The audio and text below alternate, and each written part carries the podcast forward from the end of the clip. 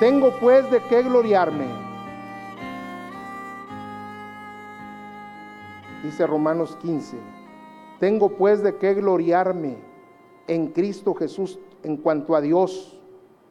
Pues no osaría hablar otra cosa sino la obra que Cristo ha hecho en mí por, con su palabra y con sus obras.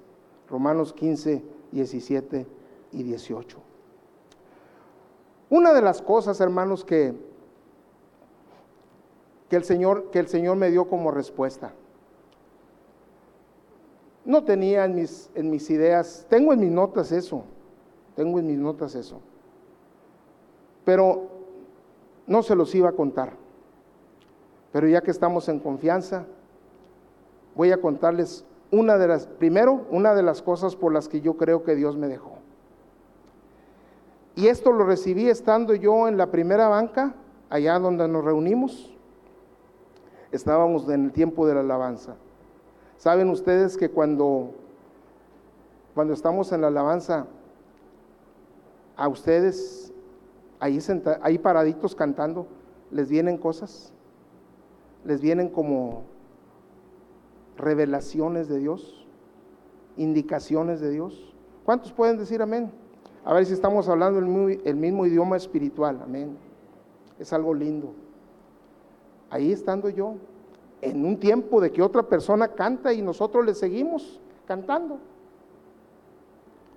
Volteo a mi esposa al lado mío y le digo, y pienso, en gran parte me dejaron por ti. Hermanos, porque cuando uno está así, no hay quien se le acerque por razones lógicas, lógicamente, por eso nos, nos ven de lejos, nos dejan las cosas en la puerta y se van. Y nosotros mismos por cuidarlos a los demás no queremos exponerlos a que también sean contagiados. Y ahí yo vi lo necesario que es tener un compañero o compañera. Yo dije, Señor, yo sé que tú me dejaste por mi esposa para cuidarla, para protegerla, para servirla, para ayudarla. Esa es una de las razones, hermanos, pero no es la principal. La principal, hermanos, que yo, razón que yo entiendo,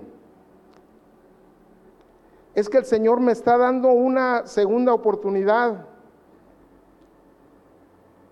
para disfrutar de los placeres que se sienten, que se tienen cuando uno entra a un lugar especial.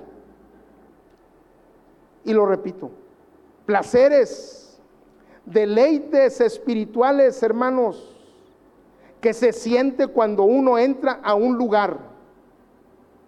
Yo me refiero a un lugar específico llamado ¿Quiere que lo leamos antes de revelarle el nombre? Leamos San Mateo 27, por favor, 27, versos 27, 50 y 51. Dice así.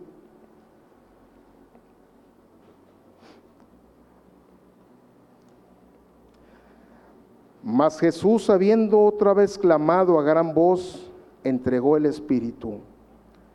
Y he aquí el velo del templo se rasgó en dos, de arriba abajo, y la tierra tembló y las rocas se partieron. Recalco, he aquí el velo del templo se rasgó en dos. Qué gran noticia, hermanos. Qué gran noticia podemos oírla como un anuncio constante que hiciera tal vez el profeta Isaías cuando dijo, ¿quién ha creído a nuestro anuncio? Esto es, hermanos, una de las hermosas y más grandes noticias para nosotros los cristianos es que el velo del templo se rasgó. Porque solamente podía entrar, según dice el libro de Hebreos, solamente podía entrar el sumo sacerdote a ese lugar especial al que yo me quiero referir solamente una vez al año y no sin sangre. No sin sangre, dice la escritura. Pero qué gran privilegio el Señor nos da de entrar al lugar santísimo, de poder entrar a esas cámaras espirituales especiales donde la gloria y la presencia manifiesta de nuestro Dios. Oh hermanos, cuánto me hubiera lamentado yo en mi alma y en mi espíritu conscientes después de la muerte de haber dicho, viví, viví más de 60 años allá en la tierra. Y tan solo tal vez me asomé a ese lugar santísimo. Tal vez me metí entre, entre el velo y rasgado y me asomé y tal vez di algunos pasos estando ahí, contemplando la belleza, las cosas que hay ahí. Pero no estuve constantemente. Gracias Señor por la oportunidad que me das de entender esto. La razón especial, hermanos, y es aquí la que yo le quiero compartir a usted, como una persuasión, como una invitación, para que junto con conmigo y junto con otros más empecémonos, empecemos a entrar a ese lugar especial, que es el lugar santísimo. No estamos obligados a entrar, hermanos. Nadie nos forza a entrar a ese lugar.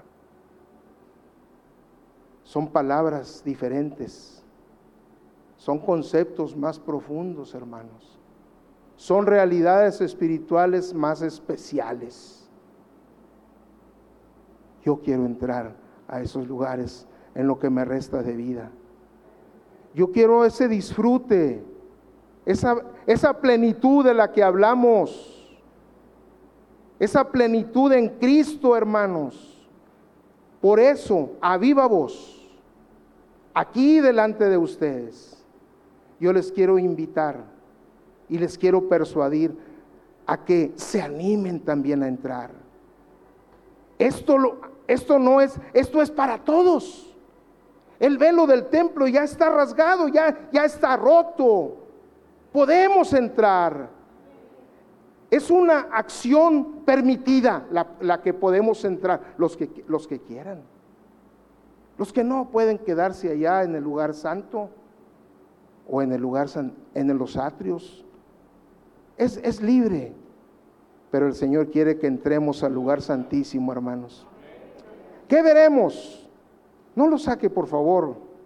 Pero en Hebreos capítulo 9 dice que entrando al lugar santísimo había un incensario de oro y el arca del pacto cubierta de oro. Y dentro del arca estaba una urna de oro y ahí estaba el maná y la vara de Aarón que reverdeció y las tablas del pacto. Y los querubines de gloria cubrían el propiciatorio. Y el apóstol y el, escritor, el escritor a los hebreos dice, de estas cosas no puedo hablar en detalle ahorita. Y yo tampoco. No las voy a hablar en detalle.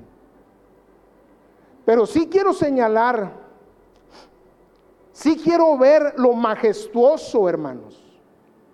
Sí quiero recalcar una palabra y esta es la belleza lo que nuestro, nuestro espíritu, nuestra alma y aún nuestro cuerpo pueden percibir. Estamos invitados, hermanos, persuadidos a entrar a ese lugar donde vamos a ver hermosura. Vamos a ver belleza. Y no me refiero solamente al oro físico que había en muchas partes de ahí, al oro, a lo real. Eso es precioso. Pero hermano, la belleza, dice el Salmo 29, dice, dada a Jehová la gloria debida a su nombre, adorada a Jehová en la hermosura de la santidad. Hermosura. Es lo que vamos a ver si entramos a esos, a ese, a esos lugares espirituales. ¿Quiere usted, joven, entrar? No hay edad. Hermana, ¿quiere usted entrar? No es negada la, acción para que usted entre. Hermano, ¿quiere usted entrar a ese lugar espiritual llamado lugar santísimo? Vamos a ver la belleza la belleza, la realeza, el oro de alguien. La belleza de nuestro Señor Jesús. Vamos a ver belleza. Vamos a ver ahí la, naturaleza de, de nuestro amado Jesucristo. Por ejemplo, dice la escritura que Él hace llover y trae bendición sobre buenos y malos. Qué precioso es, hermanos, y qué bello, qué hermosura es. ¿Usted ha entrado a alguna tienda como yo?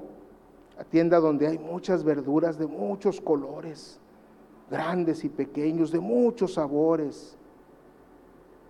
Yo cuando entro y veo, Señor, todas estas cosas son traídas para que nosotros las compremos y las comamos. Qué rico. Y sobre buenos y malos lo haces, Dios. Qué bendición. Eso es belleza, hermanos. Eso es bondad de nuestro Dios. Y al entrar a conocer más de Cristo, como dice el apóstol Pablo, por esta causa doblo mi rodilla. Y dice más cosas. Y al último dice, y conocer el amor de Cristo que excede a todo conocimiento. Y más allá dice, y que lleguemos a conocer la plenitud de Cristo. Ay, hermanos, qué riquezas me iba a perder si yo me iba. Estoy muy interesado, hermanos. Y si usted me dice, sí, porque ya te ibas a morir, es cierto, es cierto. Por eso quiero aprovechar esta oportunidad y contemplar la belleza de mi Cristo. Su bondad, pero también su mansedumbre. Proféticamente le preguntaron al Señor, ¿qué heridas son esas que traes en tus manos? Estas heridas, dice, me las hicieron en casa de mis amigos. Y hermanos, si le preguntáramos al Señor como le preguntaron sus discípulos o le dijeron, ¿a qué vas otra vez allá? Si otra vez apenas te, te querían matar y ya vas otra vez. Qué miseria humana que vino nuestro Señor a predicarnos el amor, a predicarnos su grande amor y nuestra raza, los humanos, le matamos. Qué miseria humana, hermanos. Pero nuestro Señor, aún así, nos busca. Aún así viene otra vez. Hermana, hermano, ¿cuántas veces le hemos fallado a nuestro Rey? ¿Cuántas veces le decimos, Señor, si esta vez me perdonas, ya no voy a volver a hacerlo? Hermanos, si nuestro Señor sabe porque Él es omnisciente, eh, omnipotente. Él conoce todas las cosas. Él sabe que le vamos a fallar otra vez y otra vez y otra vez. Y aún así, Él permanece fiel a nosotros. ¡Qué belleza! Eso es belleza de nuestro Rey. Eso es hermosura, hermanos. No es el oro en sí, el oro físico que adornaba tantas cosas preciosas ahí sino es su significado, la belleza de nuestro Señor Jesús. ¿Cómo no ver aquella escena donde el Señor está escribiendo en la tierra? No sé qué palabras pondría. Y le traen unos acusadores, le traen a una dama. La dama la habían hallado en pecado. Y la traen porque la ley decía que tenía que morir apedreada. Y el Señor sigue escribiendo después de que aquellos acusadores dicen sus argumentos. Y él se levanta la mirada a decirles, bueno, el que de ustedes esté libre de pecado, sea el primero en arrojar la piedra. Se empezaron a ir todos. El Señor levanta la mirada y solamente ve a la mujer y le pregunta, ¿y dónde están los que te acusaban? No sé, Señor, se fueron. Así parece la escena, hermanos, tan, tan así, tan formalita, tan clara. Oh, oh, está bien, Señor, me perdonaste, gracias, ya me voy. No, hermano, no es así.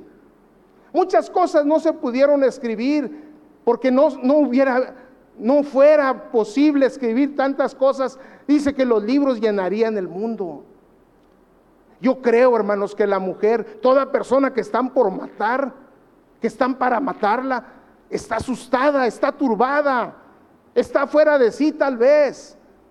Y cuando la vida le fue perdonada, yo pienso que su corazón estaba henchido de gratitud. Yo creo que ella lloraba, hermanos. Yo creo que ahí se pudo haber escrito, si es que el Señor hubiera permitido, si hubiera escrito muchas cosas lindas. Pero a veces la belleza tenemos que buscarla, la hermosura de Dios. Oh Señor, tu corazón es misericordioso y compasivo. Qué belleza, hermanos. A veces leemos en la escritura estos, estos pasajes y bueno, pues ya los asimilé en mi mente. Yo le he dicho, Señor, permíteme, permíteme entrar a esos pasajes. Por ejemplo, aquella mujer que derrama el perfume y que después se pone a llorar, hermanos, y que con sus cabellos limpia los pies. Y le pregunto, Señor, ¿qué sentiría esa mujer cuando estaba haciendo esto? ¿Qué sentiría, Señor, al estar postrada, sabiendo la naturaleza de tu, de tu realeza, Señor? De tu belleza, de tu, de tu compasión, de tu amor. ¿Qué sentiría, Señor? Qué hermoso, hermanos, es contemplar la hermosura, como dice el salmista. Contemplar la hermosura de su santidad. O como dicen otras versiones, el santuario majestuoso donde tú estás, Señor. Esas son las riquezas que el Señor quiere darnos. Si nosotros estamos interesados, hermanos. Por eso hoy le digo, no tiene que esperar a que usted esté en peligro de muerte. No. No. Aprenda en cabeza ajena. Aprenda de los que han sido rescatados, de los muchos que hay aquí, que han sido rescatados de las garras de la muerte, porque todavía el Señor no quiso. Porque no le plació al Señor. Porque hemos sido dejados con un propósito. Y mi propósito, hermanos, lo digo claro, porque aquí está mi rey. Es este. Entremos al lugar santísimo a contemplar su belleza, a contemplar su hermosura, hermanos. Y no seamos, yo no quiero ser como el rey Ezequías. El rey Ezequías lloró como yo lloré, hermanos. Y él le dijo, Señor, dame más años, por favor, Señor, mira que tantas cosas. Está bien, está bien, te voy a añadir más años. Y había sido un rey muy piadoso, un rey muy justo, un rey ejemplar. Pero en esos años de añadidura a su vida, mis hermanos, nos encontramos con una realidad que dice segundo de Crónicas 32, 25, que dice así, y el rey no correspondió, no correspondió a Dios, no correspondió. El rey, Dios le dio y el rey no le dio. El rey no le dio alabanza, no le dio reconocimiento, no le dio gratitud. Yo creo que este es uno de los peores pecados que podemos cometer, no corresponder a Dios en lo que el Señor hace por nosotros. Yo le voy a decir una manera para entrar al lugar santísimo y que tiene que ver con corresponder a Dios. Seamos expresivos expresivos, hermanos. Sí, empecemos con nuestras palabras. Empecemos con nuestras palabras.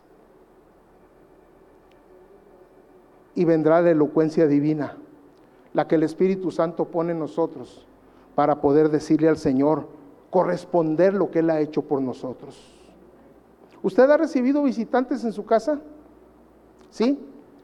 ¿Cómo lo recibe? Cuando tienen días de, que le avisan de que van a venir. Usted prepara su casa, la limpia, la condiciona, quiere que la visita se sienta mejor. Usted hace muchas cosas para tener para tenerlos felices, contentos durante su estancia. Así es. Qué bueno que así seamos. Pero cuando llegan las personas, hermanos, a veces nos encontramos con personas inexpresivas. Apenas dicen una vez gracias. Ay, mira, es que mi esposa te preparó, los preparó esto para que usted... Mm, no me gusta. Ay, mira, y ya, ya viste, ya viste lo bonito que, aquí limpiamos. Mm. Hay mucho polvo. Hay gente así, hermanos, de veras. Hay gente que, que uno hizo lo posible por agradarlos y la gente no, no reacciona. ¿Sabe usted que así somos con Dios? Dios hace muchas cosas, muchísimas cosas diariamente por nosotros para que estemos contentos, para que estemos felices, para que estemos agradecidos, para que le digamos gracias Señor. Hoy mismo, hoy mismo el Señor ha hecho grandes cosas por usted, desde la mañana. Ay hermanos, con este tráfico terrible que vivimos en las ciudades grandes, yo diariamente tengo que decirle, Señor, voy a salir y tantos peligros me voy a enfrentar, tantos carros, tantos, tanta gente que maneja mal. Líbrame, Señor. Hermanos, tantas cosas que hace Dios. ¿Correspondemos? ¿Correspondemos a Dios? ¿O somos como el rey Ezequías que no correspondió? Correspondamos. Seamos expresivos. Soltemos nuestra boca. Por eso dice el salmista en el salmo que leímos, dada a Jehová la honra, fíjese lo que dice, debida a su nombre, debida, la debemos. Ay, es que no, no debo, no, es voluntario. No, no es voluntario, debemos honrarlo. Debemos levantar nuestra voz, no solo aquí en la iglesia, en nuestra casa, en nuestro, donde estemos. Gracias, Señor. Bendito sea tu nombre por esto. Pero a veces, hermanos, decimos, ¿qué digo? ¿Qué digo? no sé qué decir. Gracias Dios. Señor, gracias Dios. Gracias Señor. ¿Qué más puedo decir? Bueno, pues, amén, amén, gloria a Dios. Gracias Señor. ¿Qué digo? Tan cortos de palabra, hermanos, tan, tan secos. Por eso nuestro Dios nos mira y dice, no hice diez cosas por ti, nada más por una me estás dando gracias. No eran diez leprosos, solamente vino uno. Y así, hermanos, con las acciones, seamos expresivos. Es una manera, es una de las primeritas, es una llave para abrir la puerta, para entrar al lugar santísimo y empezar a ver la belleza de nuestro Señor. Corresponder a Dios por lo que ya hizo por nosotros, expresivos. Convirtámonos en gente expresiva, hermanos. Pues ¿qué, qué le digo a Dios? No sé, ya me hinqué y solamente pues... Ay, hermanos. Un hombre y una mujer, Débora y Barak, fueron a la guerra. Y venían tan agradecidos con Dios por la victoria, tan contentos con Dios por la victoria, que el Espíritu Santo puso en ellos un cántico ¿Sabe de, cuántos, de, de, cuánta dimensión? Un capítulo. Y largo. Jueces capítulo 5. Y ahí empiezan ellos a expresarse. El Señor hizo esto. Loada Jehová, decían ellos, entre, intercalado. Loada Jehová. Ay, hermanos, qué precioso es que el Señor nos da tiempo para bendecirlo. Convirtámonos en gente expresiva, gente que le agradezca a Dios, gente que bendiga a Dios, gente que abra su boca. Esa es la primera cosa para entrar al lugar santísimo. ¿No dice así el Salmo? Entraré por sus puertas con acción de gracias. Así dice, ¿verdad? Entrar por sus puertas con acción de gracias y por sus atrios con alabanza. Alabadle, bendecí su nombre. Termino con este salmo. Es el 107. Léalo conmigo. Y si quiere estar de pie es mejor.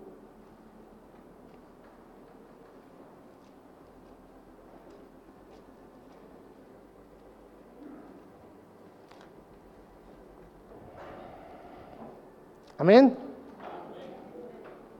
¿Sabe que esta expresión con la que empieza el salmo, hermanos, es la expresión favorita del Espíritu Santo que la encontramos en muchas partes del Antiguo Testamento y también del Nuevo. A ver si usted la recuerda. Alabada a Jehová porque Él es bueno. Aleluya.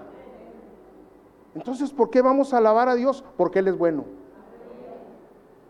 Y si usted no tiene más palabras, saque su Biblia y, y empiece a decir los salmos.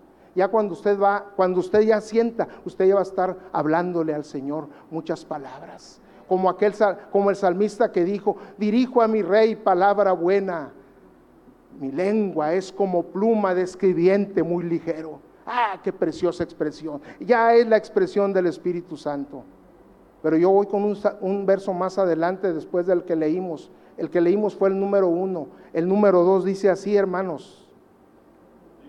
Díganlo ahora los redimidos. Díganlo ahora los redimidos, como que el Espíritu nos proclama, hermanos, esta invitación o esta persuasión. Díganlo ahora los redimidos.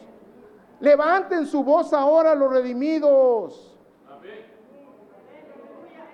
¿Por qué? Porque Jehová es bueno y porque para siempre es su misericordia. Díganlo ahora los redimidos. Sí, Señor.